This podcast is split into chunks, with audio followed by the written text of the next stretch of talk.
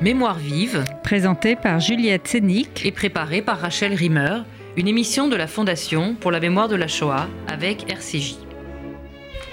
Il y a 30 ans avait lieu le procès Barbie. Le 11 mai 1987, après des années de traque, Klaus Barbie, le meurtrier de Jean Moulin, le responsable de la déportation de milliers de juifs de France, se retrouve devant la cour d'assises de Lyon. Les médias du monde entier sont là.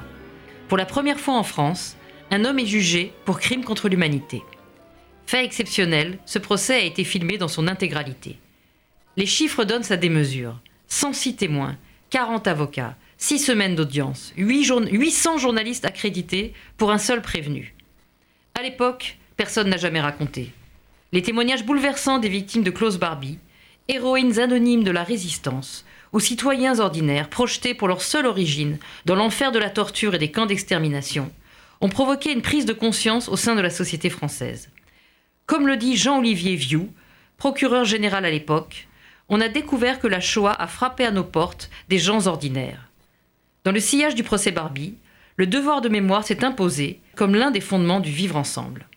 Nous recevons aujourd'hui le duo Jérôme Lambert et Philippe Picard pour leur dernier documentaire, Close Barbie, un procès pour mémoire. Ce film a été soutenu par la Fondation pour la mémoire de la Shoah et sera diffusé sur France 3 le jeudi 23 novembre à 22h50. L'un des témoins de votre film, Geneviève Giard, la responsable de l'enregistrement du procès, prononce cette phrase essentielle. La mémoire, c'est quelque chose de vivant. Ça se transmet d'un vivant à un vivant. N'est-ce pas justement le sens de votre démarche? Lorsque vous demandez aux témoins encore vivants de ce procès de nous le raconter aujourd'hui Comme on l'a dit de Yann Karski, il faut un témoin au témoin. Euh, oui, il faut un témoin au témoin. Euh, c'est vrai que c'est un film de procès que nous avons voulu faire, mais dans ce procès, euh, la voix des, témoins est prépondérante. tous s'accordent à le dire, d'ailleurs, les avocats, tous les gens qu'on a retrouvés s'accordent à dire que c'est les témoins, et en particulier les femmes, qui transmettent quelque chose d'irremplaçable. Elle parle beaucoup pour la première fois en public. Le fait que Barbie ne soit pas présent parce qu'il ne refuse de se rendre à l'audience très rapidement libère leurs paroles. Elle s'adresse à la cour, c'est-à-dire au peuple français, et elle raconte. Et ça, c'est ce qui nous a le plus touché dans les centaines de rushs qu'on a pu regarder. C'est une question que je me suis posée d'ailleurs, c'est-à-dire je, trouve que, que, dans votre film, les femmes témoins au procès ont une importance vraiment particulière. C'est comme une reconnaissance du courage féminin pendant la guerre. Ce sont des femmes fortes. Je pense à Lise, Lise Le Sèvre, agent de liaison de la résistance, arrêtée par les Gestapo et torturée par Barbie. Euh, c'est une dame très âgée qui vient à la barre, mais qui choisit vraiment très précisément ses mots pour raconter la torture par le menu. Elle qui n'a jamais parlé, voilà, elle qui n'a pas parlé, même quand on lui a amené sa famille. Donc c'est vrai que je me, suis demandé si vous aviez choisi euh, plutôt les femmes euh, parmi tous les témoins, ou si finalement, comment ça s'est passé? Il y a aussi cette, euh, la mère d'Alexandre Hallandbrenner qui pleure avec rage ses filles et tous les enfants déportés depuis la maison d'Isieux. Enfin, voilà, il y a Sabine Zlatine, la directrice de la maison d'Isieux. Euh, qui interpelle les jeunes à la sortie du procès en leur répétant de la vigilance, de la vigilance. voilà, c'est des femmes incroyables. Est-ce qu'il y avait d'autres figures masculines que vous avez évincées au profit de ces femmes? Alors, évincer, c'est peut-être pas le mot qu'il faut employer, mais effectivement, on a privilégié le témoignage des femmes parce que de toute évidence, euh, alors, il faut peut-être revenir à la, première question qui était, euh, voilà, la, parole, la mémoire se transmet de vivant à vivant. Donc, le parti pris du film, c'est de raconter ce procès exclusivement à travers la parole de gens qui étaient présents au moment, du, procès. Donc euh, la plupart des, témoins ont été marqués par ces témoignages féminins. Donc nous, on, s'est appliqué évidemment à suivre ce que nos témoins nous racontaient. Donc on a privilégié effectivement euh, les témoignages qui les avaient marqués. De fait, euh, il y a plus de témoignages féminins que de témoignages masculins dans le film, alors qu'il y avait euh, bien évidemment aussi des témoins hommes. Qu'on voit dans le film aussi. Qu'on voit dans le film aussi, mais probablement que les femmes ont eu une capacité à restituer euh, leurs émotions d'une façon différente des témoins masculins et que c'est ça qui est finalement a frappé, a frappé tout le monde. C'était l'émotion qui se dégageait du, témoignage des, femmes. Le procès soulève aussi une question, justement après ces témoignages de résistantes et aussi de femmes déportées en tant que juives, comme cette fillette de 13 ans. Quelle est la différence entre la torture des résistants, qui viennent témoigner à la barre, et l'extermination des juifs Se pose alors la question de savoir si la torture et la déportation des résistants étaient un crime de guerre ou un crime contre l'humanité. C'est une notion qui n'avait jamais été définie en France avant le procès Barbie, puisqu'il n'y avait pas eu de procès pour crime contre l'humanité en France avant 1987. Donc il y a eu effectivement un débat juridique extrêmement long entre les avocats des partis civils pour définir cette notion. Il y avait un certain nombre d'avocats qui défendaient l'idée que euh, seules les victimes juives pouvaient se réclamer des crimes contre l'humanité et nombreux avocats qui pensaient le contraire. Voilà, donc ça a été débattu entre les parties civiles et ça a été jugé par la Cour de cassation de Paris en 1985, je crois. Voilà, donc lors du procès en 87, il y a les deux parties euh, sur les bancs des parties civiles, euh, avec des rivalités, avec des désaccords, mais il faut souligner que euh, au cours du procès, les, ces deux types de témoins font corps et que euh, si c'est la mémoire de la, de la Shoah qui va être privilégiée dans la mémoire nationale, en tout cas après ce procès, c'est peut-être que euh, elle était plus forte, euh, qu'elle était plus impressionnante au procès, et que la mémoire de la résistance qui avait été presque omniprésente auparavant avait peut-être comment dirais-je, monopolisé le terrain et qu'il était temps de faire la place à une autre mémoire. Hmm. C'est-à-dire que vous voulez dire que la mémoire de la résistance était peut-être même un peu écrasante après-guerre Écrasante, oui, oui on, peut le, on peut le dire. Hein. Le mythe résistentialiste euh, a pris une place considérable euh, dans l'imaginaire euh, des Français au lendemain de la guerre. Hein. Donc, évidemment, il n'y avait pas, beaucoup de place pour les autres à ce moment-là. C'est vrai que la, phrase que j'ai citée tout à l'heure sur on découvrait que, des gens ordinaires avaient été déportés, c'est une phrase sur laquelle je m'interroge parce que finalement, le peuple français découvre que leurs voisins, des gens comme, tout le monde, euh, ont subi le pire. Mais en même temps, ils ne pouvaient pas ne pas voir. Enfin, je veux dire, les rafles, elles se sont faites au vu et au su de tout le monde. Donc pourquoi est-ce qu'il a fallu, en fait, ce, procès et ces témoignages pour pour, qu'on ouvre les yeux sur ce qu'en fait on, pouvait déjà voir? Je veux dire, les, les écoliers voyaient bien leurs camarades disparaître, les voisins voyaient bien leurs voisins euh, se faire arrêter. Euh. donc comment, euh, pourquoi est-ce qu'il a pourquoi est-ce qu'il a fallu ce procès Pour découvrir que, enfin, d'une part que ça avait eu lieu, et d'autre part se dire que ce sont des gens comme nous, ce ne sont pas des aliens qui, ont été embarqués dans un vaisseau spatial. Alors la phrase à laquelle vous faites référence est prononcée par le substitut général Jean-Olivier Vieux dans le film. Effectivement, euh, ça nous a paru troublant quand on l'a entendu, quand on montait le film, et nous avons pensé que ce qu'il voulait dire, c'est que lors du procès, toutes ces femmes qui ont témoigné, pardon d'insister sur les femmes, mais voilà, euh, c'était des, des, des, mères, des enfants à l'époque, et il y a eu une vraie identification lors du procès de, nombreux euh, de l'assistance qui était assez nombreuse. Hein. Le procès a fait le plein pendant un mois et demi. Les gens se sont succédés dans le palais de Lyon, dans le palais de justice de Lyon. Ils voulaient voir ce procès. Euh, donc ça a eu un impact très fort en 87. Et là, ils ont compris. Ils ont, ça a été sensible, si vous voulez. Je crois que c'est ça. la chose, c'est que ça a été sensible. Parce que même nous, quand on a... alors, nous ne sommes pas historiens, je le précise au passage. Euh, nous sommes documentaristes, nous faisons des films d'histoire. Euh, en l'occurrence, on travaillait avec un historien euh, qui s'appelle Jean-Marc Dreyfus, qui, qui, comment dirais-je, a validé notre, notre thèse de ce moment de bascule. Pour lui, oui, c'est le procès Barbie est vraiment un moment de bascule, parce que justement, monsieur et madame tout le monde se rendent compte que ce sont leurs voisins.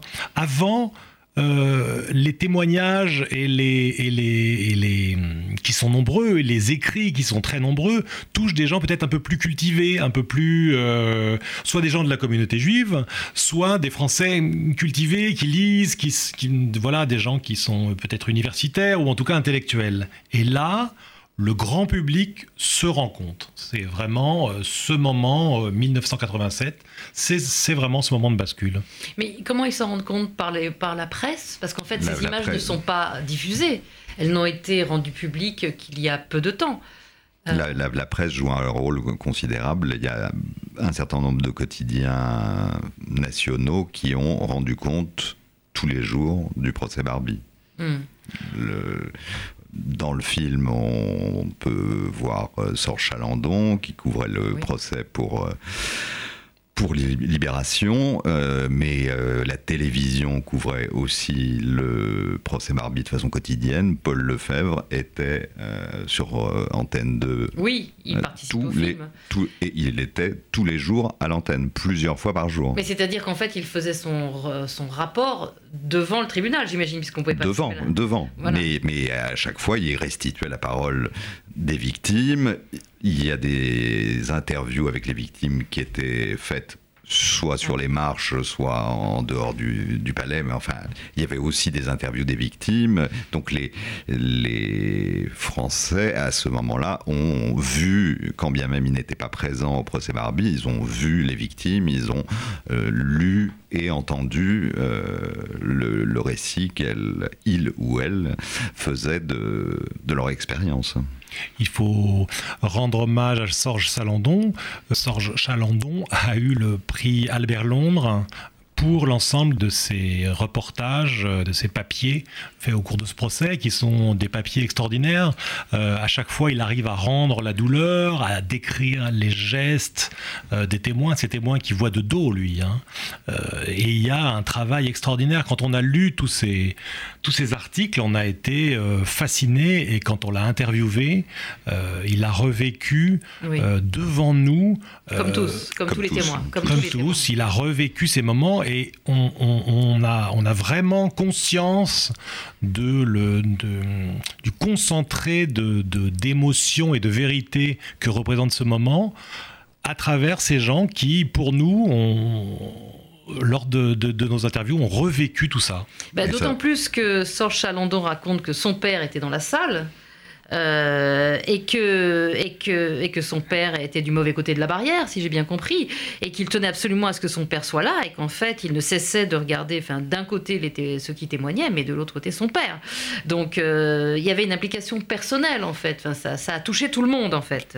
Alors, il y a Paul Lefebvre, le journaliste à Antenne 2, qui lui a l'air, lui par contre, ne raconte pas que ça a touché sa famille, mais tout d'un coup, il découvre ça, et quand il repense, en fait, à l'intervention de la mère d'Alexandre, Alexandre Hallenbrenner, qui, euh, qui pleure, il, se met à pleurer en y, en y repensant.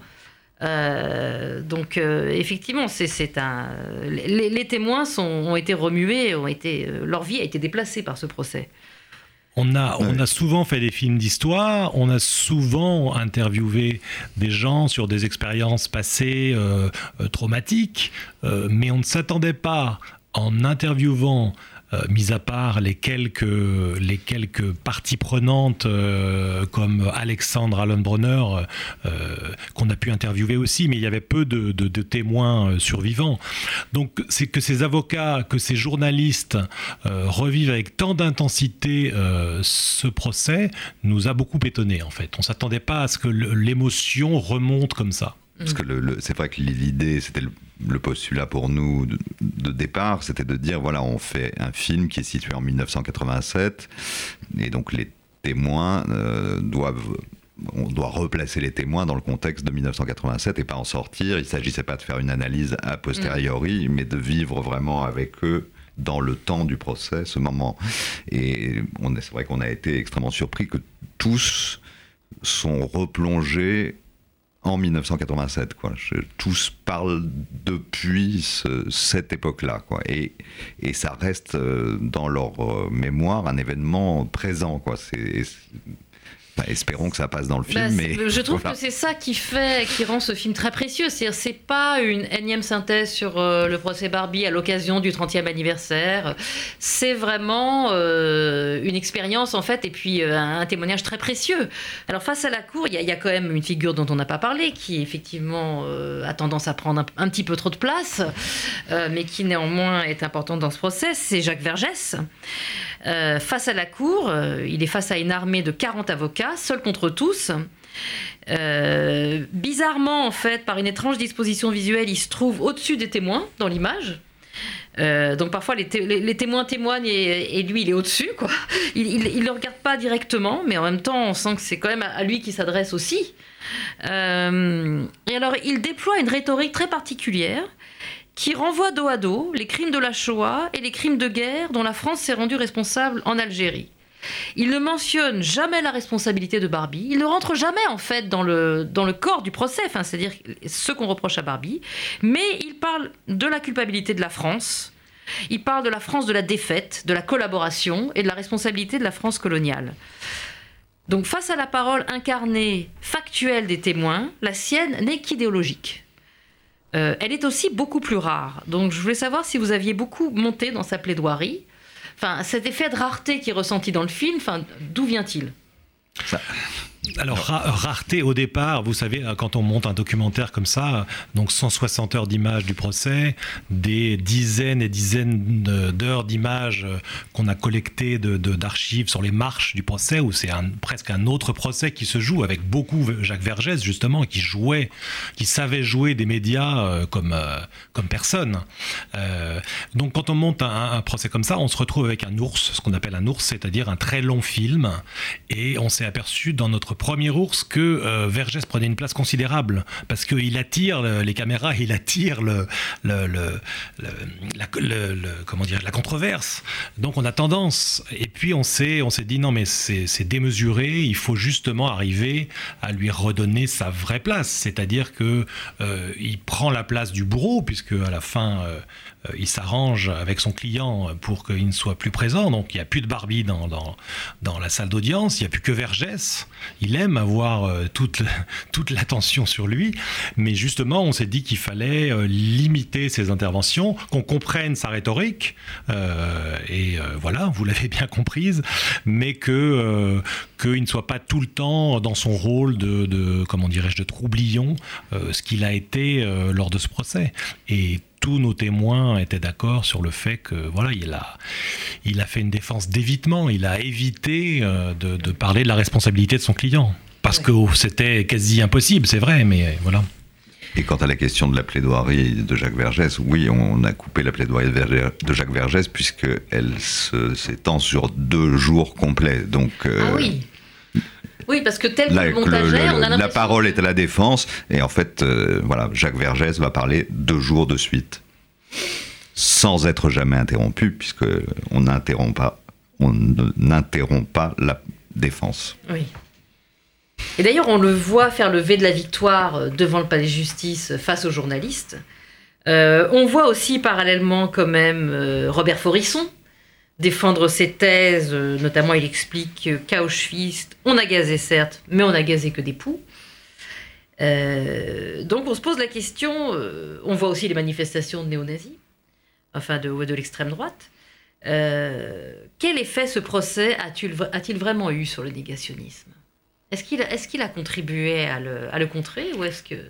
D'après euh, certains de nos témoins, il a eu un effet très puissant. Alors ça, on a, nous, on a du mal à le mesurer. Contre Euh, Oui, contre, contre. Euh, le Maître Jakubowicz dit que ça a été le vaccin contre, euh, contre euh, le négationnisme. Mais ça, on a du mal à le mesurer.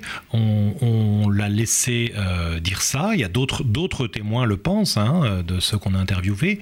D'après les historiens, il semblerait que ça soit sur un temps plus long que ce processus euh, de, montée du de dénégationnisme, euh, la façon dont, on a pu contrer cette, euh, ce, ce- ce discours, se soit étalé sur un temps plus long, en fait. Mm. Mais euh, en tout cas, le, le procès Barbie a eu de toute façon un, un- un rôle assez fort, oui. Mm. on a pu, on a pu entendre des, des, des, des, gens, et là encore, les médias retranscrivaient leurs paroles, mais des gens comme Simone Lagrange, dans le film, arrive à exprimer ce qu'est l'extermination avec des mots très simples, avec des mots très très forts. Donc euh, oui, il y a les journalistes qui suivent ça, qui retranscrivent ça, mais il y a quand même les centaines de personnes qui sont là tous les jours et ça fait quand même quelque chose. C'est un moment de cristallisation, le procès Barbie. C'est-à-dire que peut-être que le, négationnisme est au, est au plus haut, mais qu'il va être réduit, euh, et ça c'est Serge Klarsfeld qui le dit dans le film assez bien, euh, c'est le moment du plus haut du négationnisme, mais ça va pousser les universitaires, les chercheurs à euh, amener des preuves implacables de la réalité de la Shoah. À l'époque, il y avait encore les témoins, et c'est vrai que ça a été un choc électrique, enfin ça a été une décharge salutaire pour la société française. Aujourd'hui, les témoins disparaissent et on a l'impression que la stratégie de Vergès, qui consiste à ne pas vouloir considérer les crimes de la Shoah en accusant la France pour ses crimes coloniaux, est aujourd'hui reprise par des courants comme les indigènes de la République. Et le résultat de cette stratégie, c'est de dresser les communautés les unes contre les autres, un phénomène qui, qui a finalement commencé avec Dieudonné, euh, refaire un film sur ce procès, euh, n'est-ce pas alarmer les téléspectateurs d'aujourd'hui face au négationnisme et à l'antisémitisme renaissant? Euh, Démonter la mécanique d'une pensée perverse, d'une rhétorique qui tourne à vide, qui est dépourvue d'empathie et d'humanité. C'est-à-dire, c'est vraiment ce qu'on voit, c'est que Vergès est dépourvu d'humanité, alors que tout le film, c'est vraiment un film sur l'humanité. Enfin, c'est un mot qui revient souvent dans, la bouche de Sorge Chalandon, enfin, de dire, voilà, on était dans un moment d'humanité pure. Il est évident que ce film, euh, s'il est réussi, ce qu'on espère, il a une actualité, oui, c'est vrai, il a une actualité. Aujourd'hui, c'est sur Internet que ce type de, de, propos, d'idéologie pernicieuse se répand. Euh, voilà, si ce film peut euh, servir à quelque chose, c'est sans doute à ça. Mais c'est ce film et l'histoire, l'histoire, l'histoire, c'est-à-dire revenir toujours sur les faits, revenir sur sur des, des, des, des, chiffres, des faits. Et, euh, voilà, c'est ça qui a permis de, de, vaincre des gens comme Forisson. C'est vrai que quand même, euh, voilà, des gens qui remettent en cause l'existence des chambres à gaz aujourd'hui, euh, d'abord ne pourraient plus s'exprimer sur les antennes grâce à la loi Guesso, qui a été un, une, euh, un des prolongements, un des prolongements du procès Barbie, quand même. Directement, il y a eu cette loi Guesso qui fait qu'aujourd'hui, on peut plus dire n'importe quoi sur les ondes. Et mm. que ce moment étonnant qu'on a voulu mettre dans le film, où euh, Forisson... Euh, voilà ni l'existence des chambres à gaz, ces tracts qu'il distribue au pied des marches du, du palais de justice, ça ne serait plus possible aujourd'hui. Parce que quand on voit euh, Forisson à l'image, c'est une émission qui est diffusée à la télévision euh, sur Antenne 2. Hein. Ah. C'est pas ah du tout euh, une archive inédite. Hein. Il s'exprime librement à la télévision en 1987. Mm. Les images datent d'avril 87, soit un mois avant l'ouverture du procès. Oui, c'est important de dire ça. Aujourd'hui, ça serait impossible. La loi l'empêcherait de dire de pareilles choses. Donc, ça, c'est une chose sur laquelle on n'insiste pas dans le film. Et la loi, parce qu'on n'a pas voulu être euh, purement juridique pour terminer le, documentaire. Mais, mais, voilà, donc il y a eu cette loi Guesso. Et puis, euh, et puis voilà, il y a eu cette, euh, cette mémoire de la Shoah qui est devenue. importante vraiment dans la mémoire de la République. Et euh, pour que ça continue, ben, il faut continuer à faire de l'histoire, il faut continuer à témoigner. Euh, voilà. Bon, ben, je vous remercie. Jérôme Lambert, Philippe Picard. Votre film a été soutenu par la Fondation pour la mémoire de la Shoah et il sera diffusé sur France 3 le jeudi 23 novembre à 22h50. C'était Mémoire vive. L'émission est podcastable sur le site mémoirevive.net et sur l'appli de RCJ.